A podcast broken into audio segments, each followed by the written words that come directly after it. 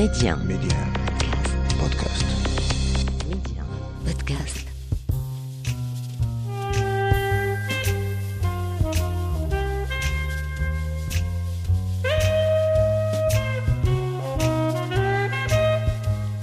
À travers une série d'interviews exclusives, Rencontre avec est un carrefour de dialogue avec des faiseurs, des personnes uniquement habitées par des valeurs comme le savoir-faire, le savoir-être ou encore le mieux vivre ensemble. Une signature propre à chacun d'entre eux. Rencontre avec un espace de partage et de dialogue, un lieu où l'on prend le temps de nourrir la réflexion. Un peu comme si on voulait faire nôtre la maxime du philosophe grec Socrate qui disait Disposer de temps est la plus précieuse de toutes les richesses du monde.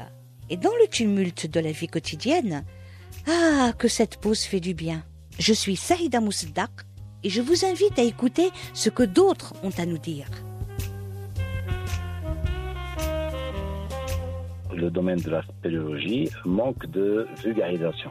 Il a besoin d'être bien connu et je pense que c'est une très très bonne démarche que vous êtes en train de faire. Et c'est extraordinaire de, toucher à des, à des éléments, des structures, des métiers, euh, des patients qu'on ne connaît pas.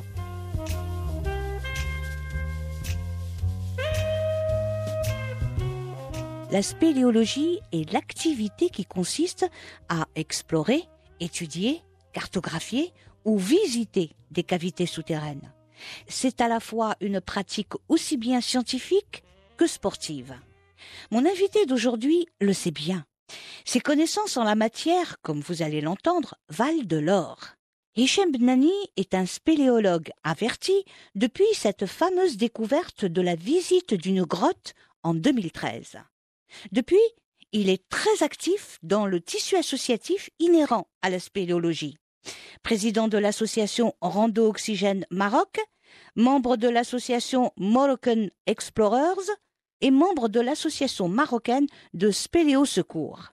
D'ailleurs, il est à noter qu'Hichem a à son actif une publication scientifique, une publication qui concerne une modélisation 3D des grottes, ce qui permet à ceux qui ne peuvent pas s'y rendre de visiter une grotte comme s'ils y étaient physiquement. Dans le civil, Hichem Benani travaille dans l'industrie pharmaceutique, mais la spéléologie est pour lui bien plus qu'une passion. C'est un vrai sacerdoce dont la pratique exige rigueur, sécurité et établissement de règles très strictes. Par exemple, jeter un coup d'œil sur la météo avant chaque sortie, ou bien avoir un matériel en bon état, être en bonne forme physique. Toutes ces règles de sécurité sont indispensables car nous avons affaire à un milieu vivant.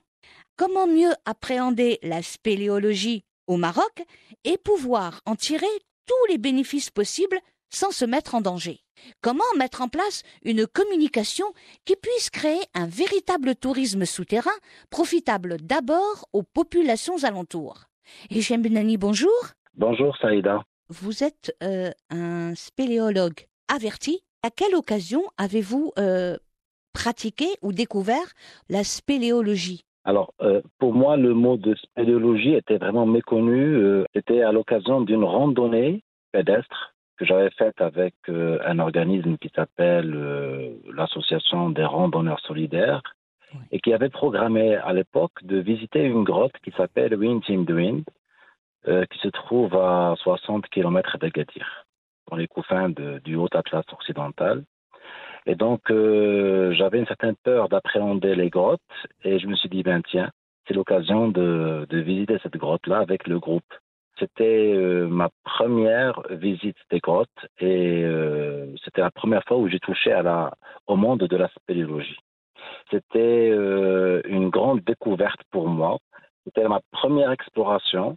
C'est une très belle grotte qui fait quelque chose comme 19 km de ramifications et de réseaux euh, souterrains. Ah oui, Oui, c'est vraiment euh, grandiose. Une très belle grotte. Bon, on n'a pas fait les 19 km, on a fait juste euh, quelques centaines de mètres parce que c'était ma première découverte. Et donc, euh, j'étais accompagné de spéléologues euh, confirmés qui m'ont fait visiter justement pour la première fois ce monde, ce fabuleux monde souterrain. quelles émotions avez-vous ressenties pour la première fois justement? Alors, à l'époque, euh, en fait, je peux vous dire que j'avais trois sentiments différents. Euh, alors j'avais un premier sentiment avant de rentrer, j'avais un deuxième sentiment différent lorsque j'étais dedans, et puis euh, lorsque je suis sorti, j'avais un autre sentiment. Alors je, vais vous les, vous, les, vous les, expliquer rapidement. Oui. Alors avant de rentrer, c'était c'était la peur, euh, c'était aussi pour moi énigmatique. je ne savais pas où je, je vais aller et j'avais toutes les, les, mauvaises choses qui peuvent tomber sur la tête euh, les démons, euh, les, les, mensonges, tout ce qu'on pouvait, dire par rapport aux grottes. donc c'était ma première découverte et j'avais un peu peur. À l'intérieur de la grotte, avec les spéléologues, et surtout lorsqu'on a fait plusieurs euh, centaines de mètres qui faisaient noir, totalement noir, et que l'accompagnateur nous a demandé d'éteindre nos lumières, c'était un sentiment extraordinaire de grandeur, de splendeur et aussi d'un silence, un silence religieux. On n'écoutait que les gouttelettes d'eau qui tombaient des stalactites et des stalagmites. Et euh, le ruissellement des eaux, c'était vraiment magnifique. Et c'est là où j'ai vraiment découvert la splendeur du monde souterrain. Donc c'était un sentiment d'émerveillement. Le troisième sentiment est tout à fait différent aussi lorsque je suis sorti de la grotte parce que je me suis senti euh, très heureux, très content. Et aussi, j'avais envie d'y retourner. Donc, ce sont deux sentiments entre l'entrée et la sortie qui sont complètement contradictoires. D'une part, il y a, la peur d'appréhender un monde qu'on ne connaît pas. Et à la sortie, on se dit, ben tiens, j'aimerais y revenir. Est-ce que par la suite, avant d'entamer euh, une entrée dans une grotte, est-ce que vous ressentez les mêmes sentiments, les trois mêmes sentiments? Franchement, non parce que euh, on n'a plus de peur, parce qu'on peut visiter maintenant les grottes, parce qu'on est un peu aguerri, euh, on a eu de l'expérience, de la compétence. Ça, j'aimerais expliquer un fait très important. C'est qu'il euh, il y a des grottes qui sont horizontales et qui sont plus ou moins faciles à visiter. Il y a des grottes qui sont verticales, qui sont plus ou moins difficiles à visiter. Et donc, ce n'est pas vraiment la même technique la progression sur une euh, grotte verticale n'est pas comme une progression sur une grotte horizontale. Pardon, euh, Hichem, nous avons les, les, deux au Maroc? On a les deux, oui. On a plusieurs grottes verticales et on a plusieurs grottes horizontales. Par exemple, la plus profonde grotte verticale que nous ayons au Maroc, c'est la grotte Touroubeit. Elle fait quelque chose comme euh, moins, moins 722 mètres de profondeur. Ah. Elle se trouve euh, aux alentours de Shaoun, tout près de Babtaza.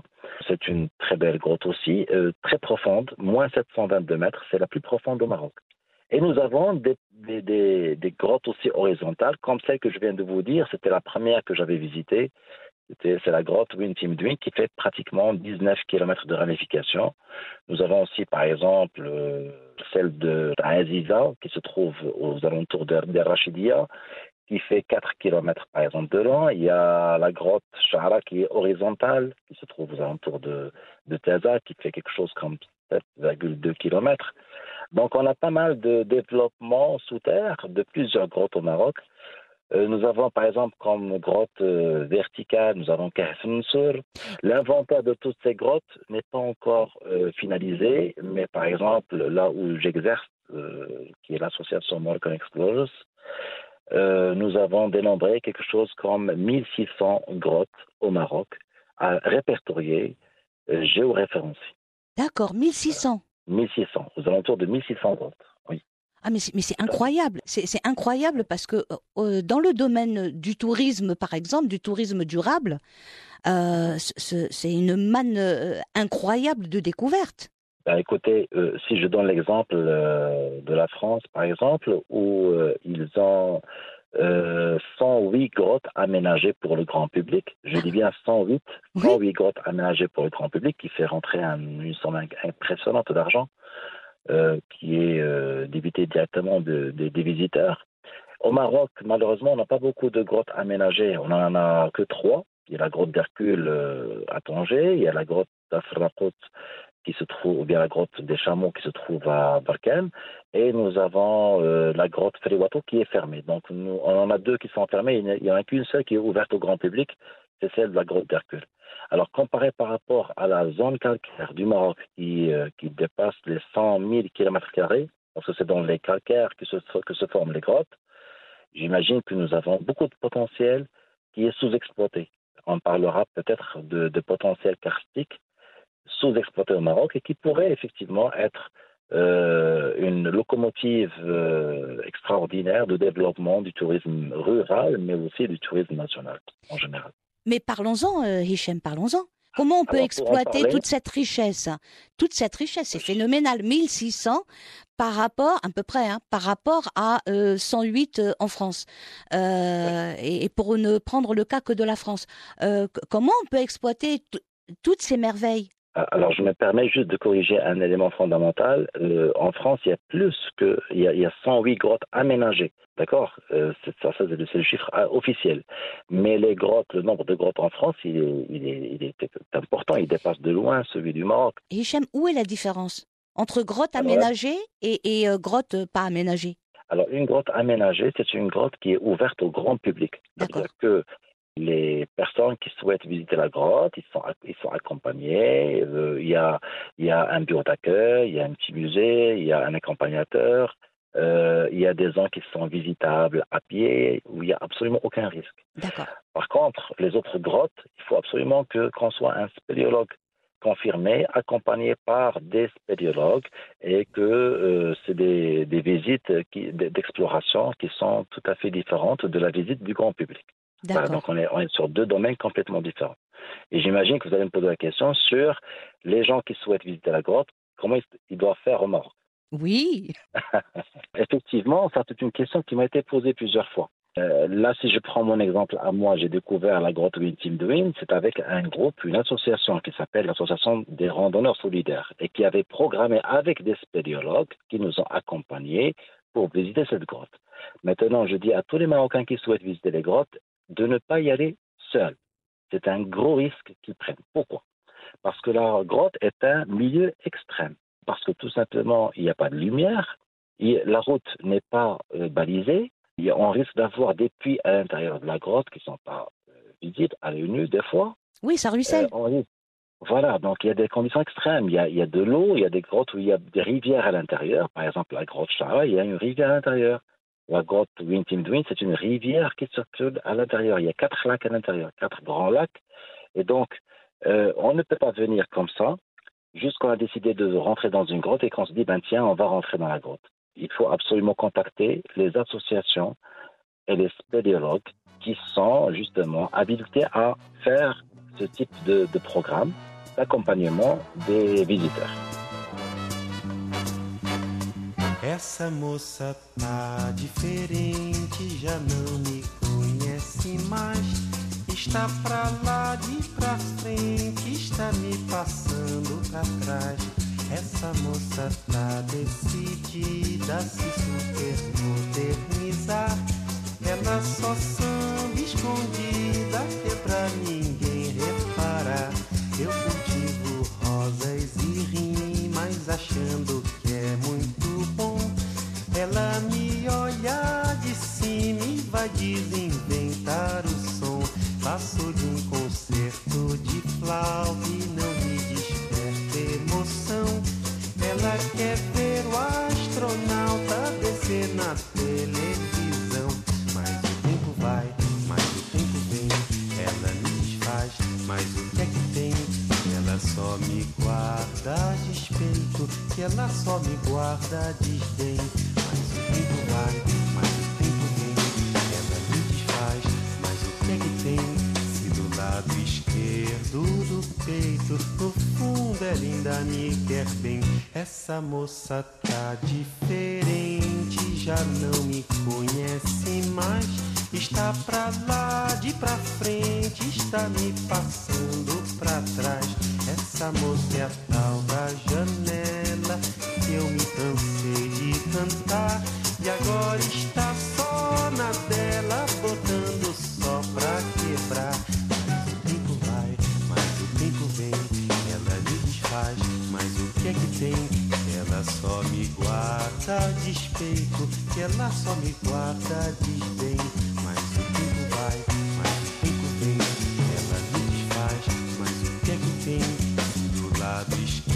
duro linda.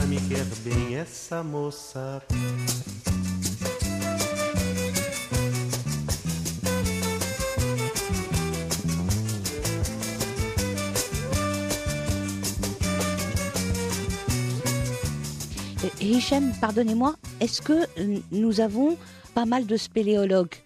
Euh, au Maroc Nous avons pas mal d'associations. On a une trentaine d'associations euh, qui font la spéléologie au Maroc. Alors, je pourrais avancer un chiffre qui n'est pas exhaustif parce que je n'ai pas sous la main la liste définitive de tous les adhérents des spéléologues. Mhm. Euh, on peut compter quelque chose comme 150 à 170 spéléologues confirmés au Maroc. D'accord. Donc, des, des personnes qui pratiquent. Et qui sont Qui sont affiliés à des associations. à des associations. Bien. Voilà, et qui sont affiliés à des associations. Alors, les associations, c'est des associations qui font des sports de plein air en général. Donc, ils vont faire de, de l'alpinisme, ils vont faire euh, de l'escalade et ils vont faire de la spéléologie et du, du canyoning. Donc, ce qui fait que c'est euh, vraiment diversifié. Sauf que à, à l'intérieur des associations, on va trouver euh, des personnes un peu plus spécialisées. Par exemple, au Maroc, nous avons cinq initiateurs fédéraux de spéléologie. C'est des gens qui sont diplômés. Ils ont eu leur certificat de la France et qui a été émis par la Fédération française de spéléologie. Donc, on, en a euh, quatre ou cinq au Maroc et ceux-là, ils permettent justement au Maroc de euh, d'apprendre la compétence aux autres spéléologues. Voilà, donc euh, on peut dire qu'au Maroc, on a quand même beaucoup de compétences qui justement assurent l'accompagnement euh, des- du grand public dans les grottes. Hichem, est-ce qu'il y a, euh, comment dirais-je, il y a assez d'encadrement? Vous me parlez d'associations, euh, apparemment il y en a assez, mais est-ce qu'il il y a une fédération de spéléologie euh, au Maroc? Oui, très très bonne question. Alors au jour d'aujourd'hui, on n'a pas de fédération euh, au sens strict du terme, hein. fédération qui va fédérer l'ensemble des associations. Mais nous avons nous avons deux euh, associations qui s'appellent des fédérations. Il y a la fédération euh, marocaine de spéléologie et il y a la fédération nationale marocaine de spéléologie. Ça va vous paraître un peu bizarre, mais c'est juste une appellation. Et euh, nous sommes en train justement de se restructurer pour faire de toutes ces, associa- de, tout- de toutes ces associations une seule fédération. C'était en cours de, de construction et c'est un gros, gros, gros projet sur lequel nous travaillons au jour d'aujourd'hui. qui va être réalisé, euh, je l'espère, Inch'Allah, l'année prochaine. Je l'espère aussi, je l'espère. Euh, en tout cas, il y a plein de bonne énergie euh, pour faire de la spéléologie au Maroc un sport, un loisir euh, et, et surtout créer une fédération pour qu'on ait justement un domaine vraiment structuré. Justement, Hicham, est-ce que la spéléologie en tant que telle, amateur, est-ce que c'est un sport ou c'est une pratique autre? En fait, c'est trois choses. La spéléologie, déjà, il faut qu'on explique un peu le mot spéléologie. Il est composé de deux mots. Oui. spéléo et logis.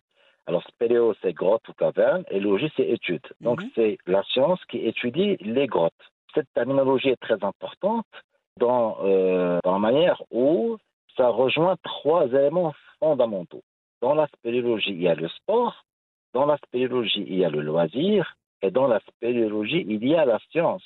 Tenez, par exemple, on a fait beaucoup de travail sur la grotte à Adiza, euh, dont je vous ai parlé tout à l'heure Mhm.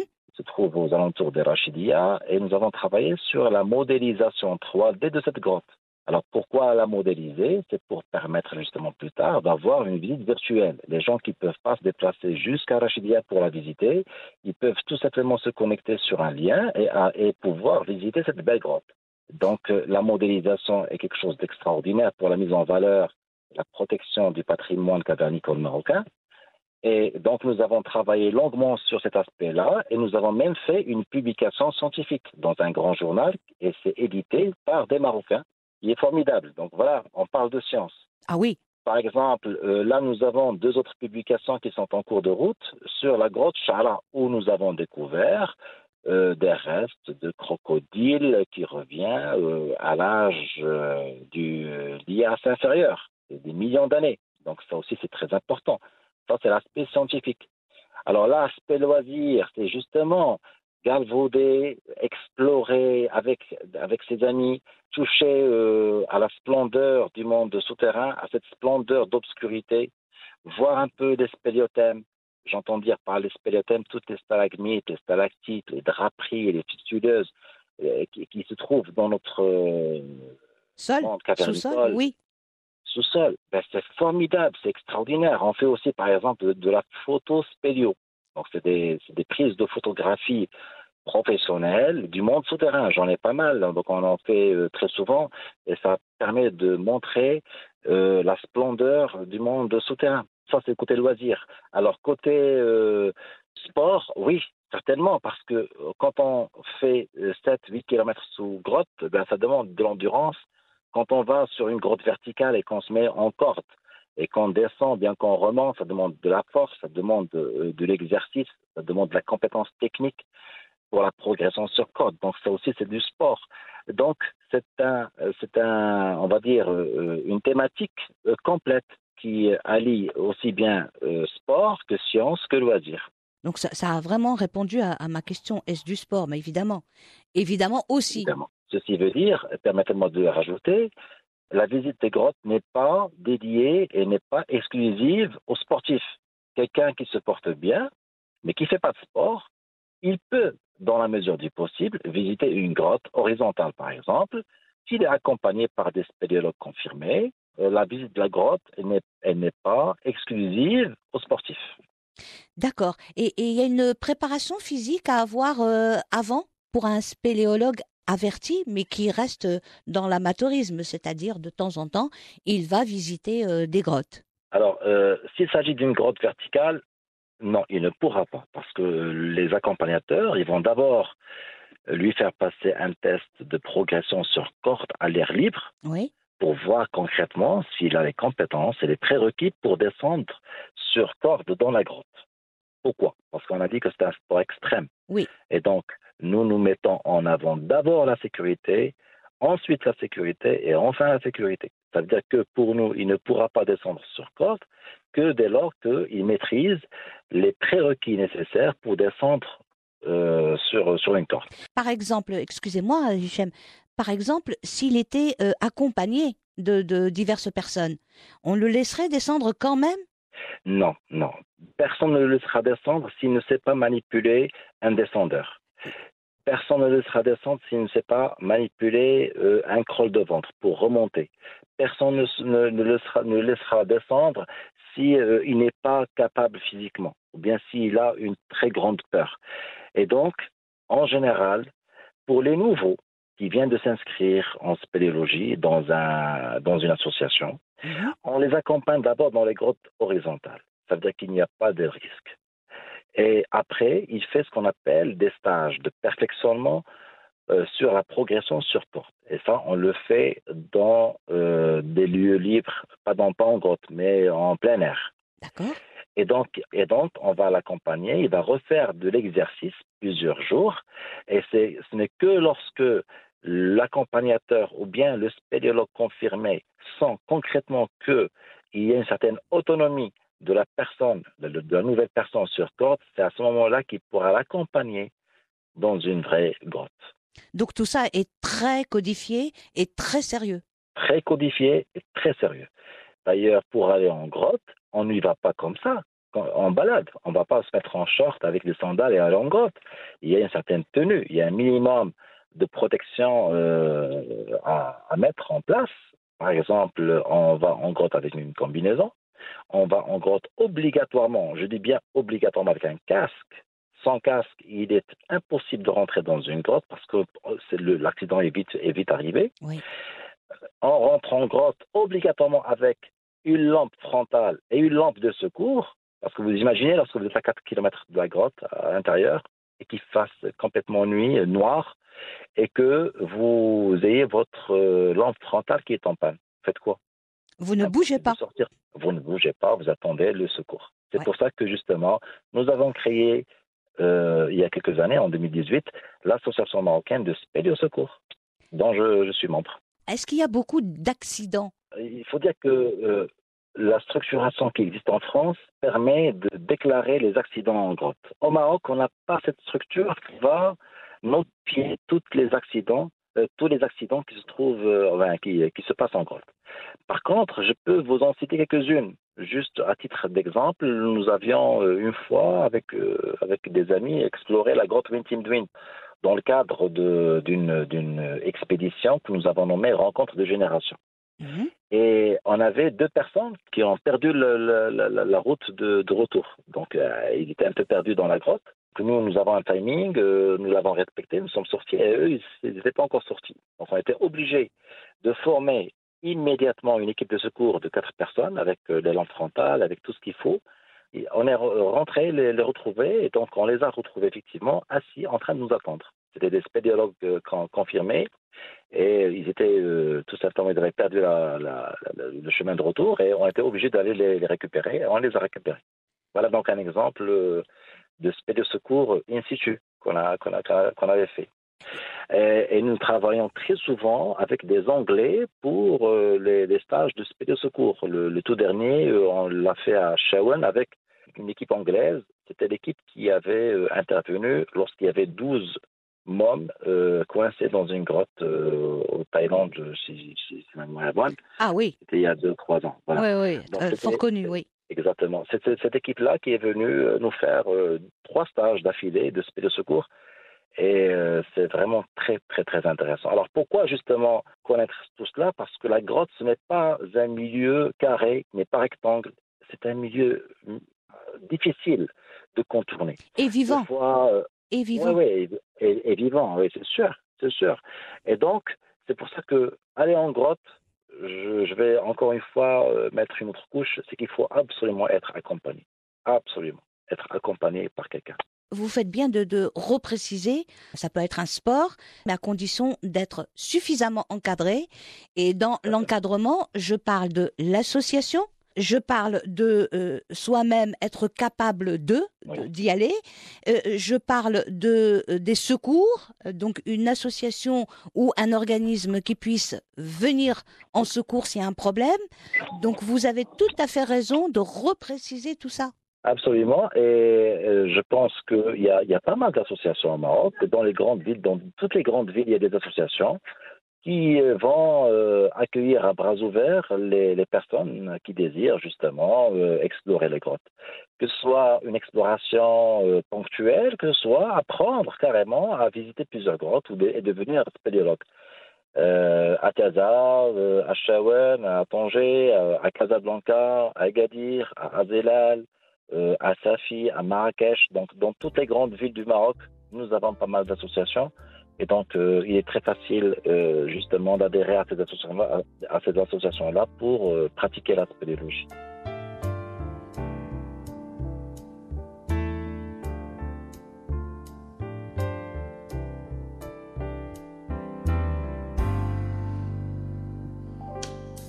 No pot of gold at the end of the rainbow.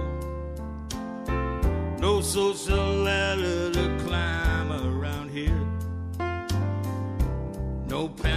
panhandler's gonna stake any claim here. Gold mine is not what it's worth, know the score. No carpetbaggers come in and take it that just doesn't exist anymore. Rugs and the furniture just can't be lifted. Everything now's got to be nailed to the floor. For capitalism, too much for materialism. Every penny now's got to be earned. Everyone has got to be here at the coal face, digging coals to Newcastle, you're gonna get burned.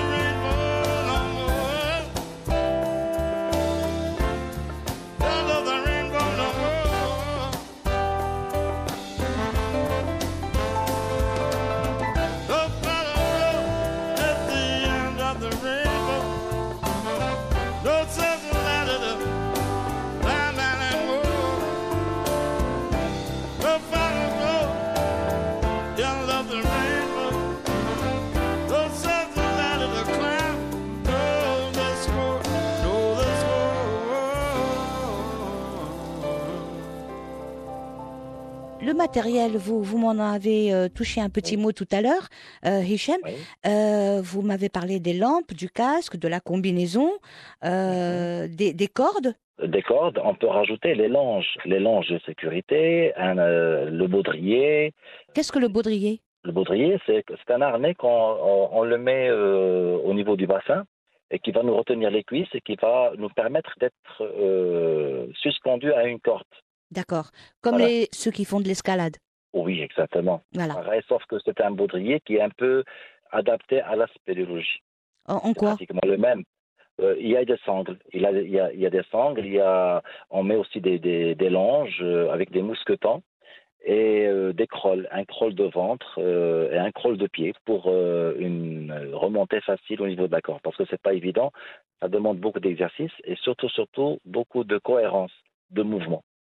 Et donc, euh, ça passe inéluctablement par beaucoup d'exercices et de, de pratiques. Et les pratiques, on les fait pratiquement, on fait trois à quatre stages par an euh, de pratiques de progression sur corde. Alors, la corde est toujours euh, demandée euh, lors des, euh, lorsqu'on visite les grottes verticales. Parce qu'on ne pourra pas descendre comme ça sur les parois, c'est très dangereux. On est obligé de mettre des agrès, à mettre euh, des, des, des points d'accroche euh, et de descendre sur, euh, sur la corde jusqu'en bas.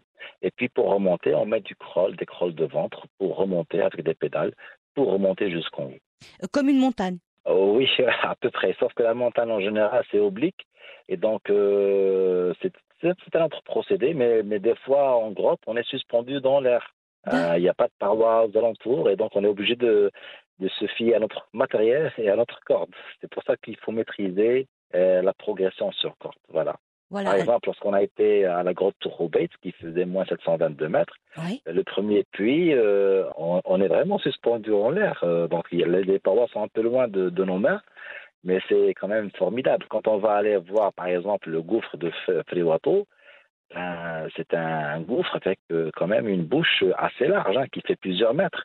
Donc, quand on va descendre, euh, ça va être vraiment euh, le vide total. hein. donc on va se sentir vraiment très libre, comme un oiseau dans l'air. Ah d'accord, c'est vraiment un sport euh, extrême. C'est un sport extrême. C'est ce que j'ai déjà dit au départ. Ouais. La, la grotte est un milieu extrême. Alors, je vais en profiter pour répondre à une question que posent beaucoup de personnes. Dites-moi. Parce que pour, les, les gens, ils ont peur de quoi lorsqu'ils veulent visiter la grotte? Ils ont peur des animaux. Se disent, il y a des animaux ven- venimeux, il y a des serpents, il y a des... C'est un milieu hostile. Il se dit c'est un milieu hostile. Juste faut, par correction, euh, on n'a jamais rencontré, au Maroc en tout cas, des serpents dans les grottes. Parce qu'en fait, les serpents, ils peuvent être disponibles et présents sur les 4-5 premiers mètres de la grotte. Parce que c'est un milieu extrême. Mais à l'intérieur de la grotte, on ne trouve pas ce, type d'animaux au Maroc. Ce qu'on trouve, c'est des chauves-souris, Oui. qui sont des animaux formidables, qui nous rendent beaucoup service. Je pense beaucoup à notre ami professeur euh, Sahar qui, qui défend de, de bec et ongle, parce qu'en fait, une chauve-souris mange en moyenne 300 à 400 moustiques par jour. Et donc, euh, c'est dans l'écosystème, la chauve-souris, elle rend beaucoup, beaucoup, beaucoup de services à l'humanité. Pas qu'en mangeant euh, le, les, les, les moustiques et les insectes. Hein. Euh, vraiment, Ah oui, c'est oui. un, un c'est un animal très important dans la biodiversité, vraiment. Absolument. Et euh, en général, on l'aime pas animal-là, On le beaucoup. trouve dans les grottes. Ouais. Euh, on les trouve, par exemple, le- ils sont très nombreux euh, à la grotte euh, Kasselrar, aux alentours de Taza, vers Taïnef. Et on les trouve aussi très nombreux au niveau de la grotte Aziza. Et nous avons même des espèces endémiques. Nous avons des espèces qui se trouvent qu'au Maroc. Ah oui, Ou, oui, oui, oui, elles, sont- elles se trouvent dans quelques pays, pas beaucoup. Au Maroc, on a une variété assez, assez intéressante. C'est une chauve-souris, elle a une, petite queue à l'arrière, une petite queue euh, qui, qui, qui saillit et c'est vraiment magnifique. Vous avez parlé de, diversité, de biodiversité. euh, ben, au Maroc, euh, nous avons 29 espèces de chauves-souris. qui est pas mal. 29. 29 espèces. voilà. D'accord, 29 espèces. Oh, je le note, hein, parce que. Je parle des espèces cavernicoles. Oui, Mais le total des espèces, euh, il y en a 31 ou 32 au Maroc, dont 29 vivent dans les grottes. le professeur dont vous m'avez parlé tout à l'heure, il travaille là-dessus? Ah oui, oui, oui. C'est l'un des rares profs qui travaille sur euh, les chiroptères, donc les chauves-souris, et il est le représentant du Maroc auprès, auprès de l'Eurobat. D'accord. Et donc, euh, oui, c'est quelqu'un qui, euh, qui a beaucoup, beaucoup travaillé sur les, les chauves-souris. Il, a beaucoup de publications. Voilà, donc euh, il, il, exerce au niveau de l'IAV de Rabat. Je lui passe un grand bonjour. voilà, en direct, comme ça, c'est quelqu'un qui m'a qui m'a beaucoup appris et il, il- d'ailleurs il était présent avec nous lors du premier congrès national de spéléologie qui s'est tenu à Agadir en 2019. Il avait épaté tout le monde parce qu'il avait il parle avec son cœur sur euh, les, les chauves-souris, sur leurs bienfaits, euh, exactement comme vous l'avez vous l'avez dit tout à l'heure, et donc euh, qui sont vraiment indispensables pour l'écosystème. C'est bien parce que ça, ça raccroché à des tas de choses. C'est raccroché à la spéléologie, c'est accroché à la biodiversité, c'est accroché à la médecine même, c'est accroché à Oui. des tas de choses très intéressantes. D'ailleurs, il a répondu à pas mal d'énigmes parce que beaucoup de gens pensent que les chauves-souris ont un nid, alors que absolument pas. les chauves-souris, euh, c'est des mammifères, hein, c'est pas des, des oiseaux. Et donc, euh, il a, il a répondu à pas mal de d'objections et c'était vraiment très riche. Moi, je, je, je- justement, je, je le recommande, euh, je le, je le recommande beaucoup, hein, donc professeur Yashi. Et le travail de groupe, Hichem, dans la spéléologie, est-ce que c'est important? C'est extrêmement important. Quand on dit euh, visite de la grotte, on ne parle que de groupe. On n'est jamais euh, présent de manière individuelle. Euh, Ça veut dire tout seul? Tout seul, jamais, jamais, jamais. Je le redis autant de fois, jamais être tout seul, jamais être tout seul, jamais être tout seul. C'est comme la plongée. allez me poser la question. Absolument. Pourquoi? Parce que imaginez qu'en rentrant dans une grotte tout seul, que euh, qu'on tente, qu'on ait une entorse, qu'on s'évanouisse, euh, qu'il nous arrive quelque chose. La personne ne pourra venir à votre secours si vous n'étiez pas à l'avance accompagné par deux personnes au minimum. Donc je dis que pour visiter une grotte, il faut minimum trois personnes, pas moi. Voilà, parce que c'est un milieu extrême et on ne sait pas ce qui peut arriver. Tout peut arriver. euh, tomber, tout peut arriver. Justement, il y a beaucoup d'impondérables et c'est pour ça qu'il faut bien se préparer, il faut faire des checklists, être accompagné par des spéléologues qui sont vraiment aguerris et qui savent ce qu'ils font et des spéléologues compétents. Il faut toujours lister son matériel, il faut toujours lister euh, sa santé. Tout à fait. Il nous arrive parfois de vouloir euh, rentrer dans une grotte. Je vous donne un truc qui nous est arrivé récemment, il y a quelques semaines. On voulait rentrer dans une grotte qui euh, s'appelle la grotte Shikar. C'est une grotte euh, verticale qui se trouve euh, à Bab Budir, tout près de Taza. Mhm. Une très belle grotte, mais euh, on a vu la météo, il y, a des- il y avait des risques d'in- d'intempéries. Et donc, on a rebroussé chemin et on a annulé notre exploration. Donc il faut aussi lister aussi la météo. que ça.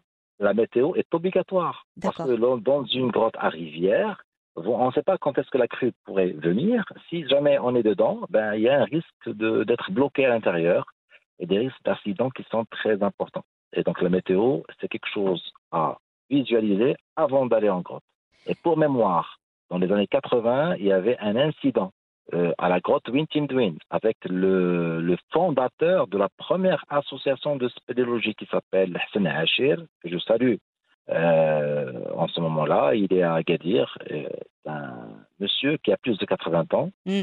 et qui a été bloqué pendant 4 ou 5 jours avec des Français à l'intérieur de la grotte Wintimdwin parce qu'il y avait une crue. Ils sont Ah. rentrés, il a plu de manière torrentielle et vite fait le niveau d'eau a augmenté, ils étaient bloqués à l'intérieur. Et il fallait à l'époque faire appel à l'équipe de secours de Dijon qui sont venus au Maroc et qui ont pu les sauver. Voilà, ça, c'est juste entre guillemets pour vous montrer à quel point euh, l'esprit d'équipe et le groupe est très important. Et si un incident arrivait dorénavant, les Marocains ont leur propre euh, Alors, équipe de secours. oui, nous avons l'équipe de secours, mais dans le cadre associatif. Bien sûr, elle n'a pas le droit d'agir que sur euh, l'approbation et l'aval des autorités. D'accord. Mais au moins, nous avons des gens qui sont disponibles, qui sont prêts à prêter main, main d'aide et qui, qui maîtrisent des techniques de progression sur camp. Les autorités comme la gendarmerie, par exemple, Oui. euh, oui. euh, Alors ont... pourquoi, pourquoi justement, excusez-moi, je, juste j'explique un truc très important. Pourquoi on devrait être en groupe dans la grotte? Parce que imaginons qu'il y a un incident, automatiquement il y a quelqu'un qui va rester avec la personne qui est blessée par exemple, et la troisième, elle va sortir pour justement avertir la gendarmerie et avertir les de secours. D'accord. Dit euh, dit comme ça, c'est clair, net et précis. Ben, je pense que c'est, on est dans le cadre euh, d'une structuration très importante pour explorer une grotte. On ne vient pas comme ça et on va en grotte. Jamais. Mieux que ça, nous, euh, avant de rentrer dans une grotte, on va avertir les autorités. On leur dira, par exemple, voici la liste des personnes qui peuvent rentrer en grotte, voici leur numéro de carte nationale, on, on- on prévoit de rentrer telle heure, de sortir telle heure. C'est systématique, ça, Hichem? Ça, nous, dans le cadre associatif, on le fait systématiquement. D'accord. Maintenant, maintenant, euh, pas toutes les associations le font, mais à travers vous, j'appelle à ce que toutes les associations le fassent parce que c'est très important d'avoir euh, un sport, un loisir et une science structurée Et qu'il soit bien encadré. Voilà. et qui soit bien. Exactement. Voilà.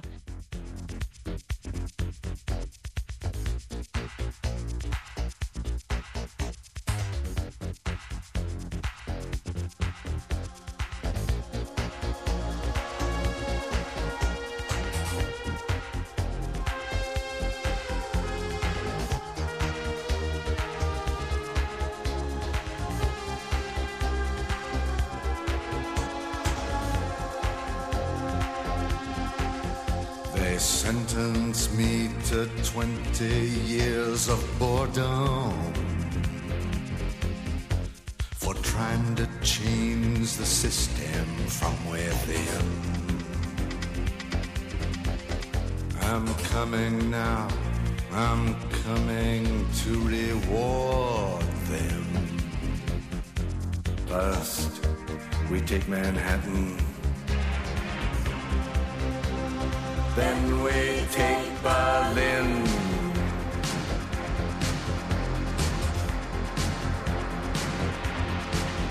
I'm guided by a signal in the heavens. I'm guided by this birthmark on my skin. I'm guided by the beauty of our weapons. First, we take Manhattan. Then we take Berlin.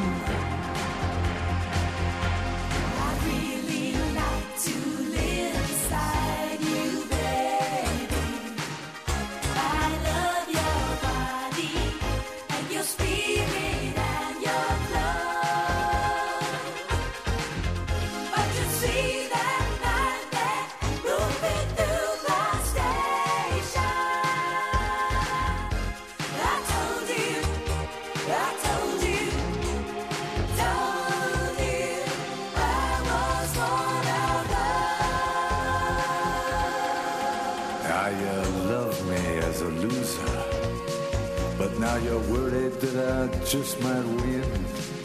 You know the way to stop me, but you don't have the discipline. How many nights I prayed for this to let my work begin. First, we take Manhattan. Then we take Berlin.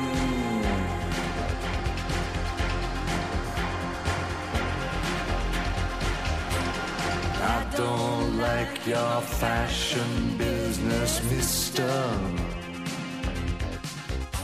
And I don't like these drugs that keep you thin. I don't like what happened to my sister. First, we take Manhattan.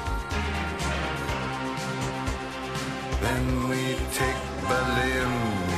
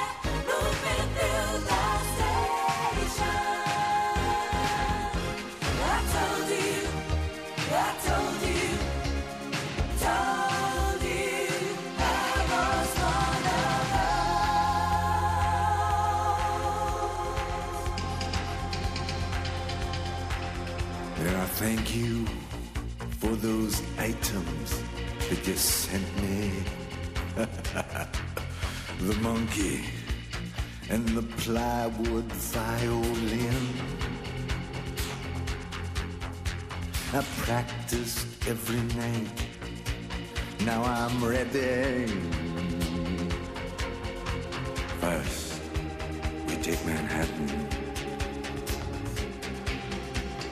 Then we take Berlin.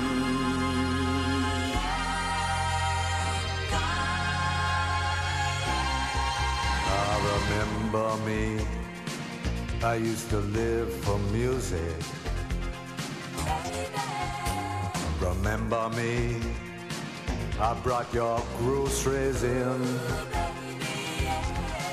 Well, it's Father's Day and everybody's wounded. First, we take Manhattan. Then we take Berlin.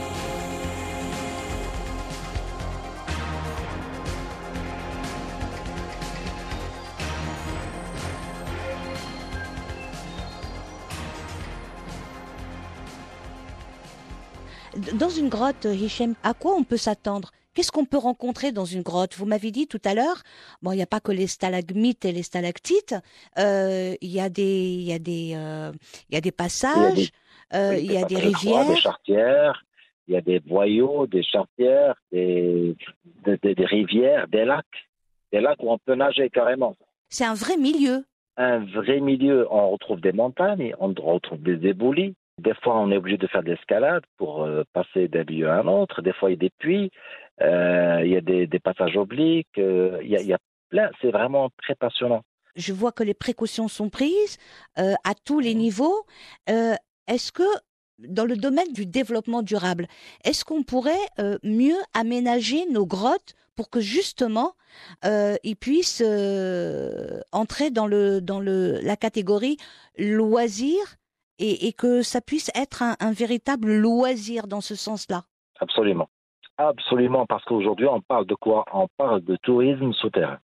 C'est quoi le tourisme souterrain? C'est justement la visite par le grand public des grottes aménagées. Quand on dit grottes aménagées, ça veut dire qu'il y a tous les éléments euh, qui vont assurer la sécurité, qui vont euh, donner du loisir et qui vont permettre aussi euh, un apport financier et donc un développement loco-régional. Les autochtones des grottes, par exemple, euh, ils ont grandement besoin de ces projets-là parce que ça va permettre de, de développer la région, de, de créer des postes, directs ou indirects. Qu'est-ce que vous appelez, ces Oui. Les autochtones euh, des, des zones? C'est les ruraux Bah, qui habitent dans les environs. Oui. Tout à fait. Tout à fait. Les ruraux qui habitent dans les environs. Pourquoi? Parce qu'ils se disent que la grotte est chez nous et donc on, est- on devrait être les premiers à en bénéficier. Exact. Et donc, ce serait bien justement de créer des musées, de créer des cafés. euh, Enfin, euh, il y, a- plein plein de projets là-dedans. Alors euh, aussi modéliser ces grottes-là est très important, les topographier et mieux les connaître. parce que pas toutes les grottes sont aménageables. Il y a des grottes verticales qui ne pourront pas être visitées par le grand public. Il y a des grottes horizontales au Maroc, il y en a pas mal qui peuvent être aménagées pour le grand public et ouvertes avec un prix d'accès. Et puis, euh, ça va faire euh, marcher un peu le, euh, le développement de la région, euh, créer des postes. c'est très important pour la vie, c'est très important. Et Dieu sait que le, le- le monde rural et notre monde rural a besoin de tout ce qui peut encourager justement, euh, parce Ah que oui. ce, sont des régions magnifiques. Juste par exemple, parce que je, avant que j'oublie, donc la, la grotte euh, Goran, par exemple, qui se trouve euh, en- aux alentours du Cap Bedouza, vers le, tout près de Safi, euh, ben, les gens là-bas, ils sont très pauvres et, ils ont une très belle grotte où il y a, il y a, il y a pas mal de choses à voir. On, on pourrait justement penser à, à l'aménager, euh, ne serait-ce qu'une partie de la grotte pour le grand public. Et ça va créer euh, beaucoup, beaucoup de, de tourisme qui, de, de touristes qui vont venir la visiter. Euh, à travers aussi des affiches publicitaires, parce qu'on n'en voit pas. Mm. Quand on sillonne les routes du Maroc, on ne voit pas les plaques euh, qui désignent les- la présence des grottes, mis à part celles qui sont largement connues et médiatisées comme, comme Frélato ou Gros de Grotte d'Hercule, ben, le, le reste, euh, le reste des grottes au Maroc, euh, c'est vraiment extrêmement rare qu'on trouve euh, une affiche publicitaire informative des grottes. Donc ça reste invisible pour le grand public. Ça reste, ça reste invisible pour le grand public d'abord parce que c'est pas aménagé. Donc il faudrait, moi à mon sens, travailler sur trois éléments majeurs. Je vais vous le dire et ça, je préfère le résumer comme ça.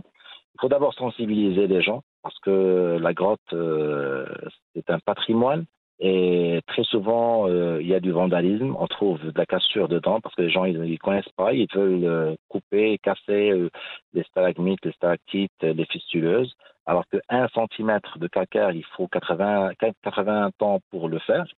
Et c'est un patrimoine. Et c'est un patrimoine, donc il faut sensibiliser, il faut protéger, et donc euh, pas n'importe qui devrait rentrer en grotte, Mhm, soit accompagné, il faut qu'on sache qui rentre, qui sort. Exact. Donc il faut pro- voilà, sensibiliser, protéger, et troisièmement, il faut mettre en valeur. La mise en valeur, c'est à travers les affiches publicitaires, à travers la sensibilisation, à travers les visites euh, virtuelles, parce que maintenant, euh, c'est le monde du digital Mm. euh, qui, euh, qui prend le dessus. Et donc, il faut absolument que nos grottes au Maroc se trouvent sur une plateforme digitale. Mm. Pour qu'on puisse justement, à travers de chez nous, dans notre fauteuil, assis, en train de naviguer dans, à l'intérieur d'une grotte qui se trouve à 670 km de chez nous. C'est extraordinaire. Et, et c'est ce que vous avez fait déjà? C'est ce que nous avons déjà fait pour une première grotte, euh, qui est la grotte euh, Adidas. Ça demande beaucoup, beaucoup d'efforts, beaucoup d'argent aussi, beaucoup de, de, de- de moyens. Et donc, euh, nous sommes en train de travailler dessus, petit à petit, mais euh, sûrement. Voilà.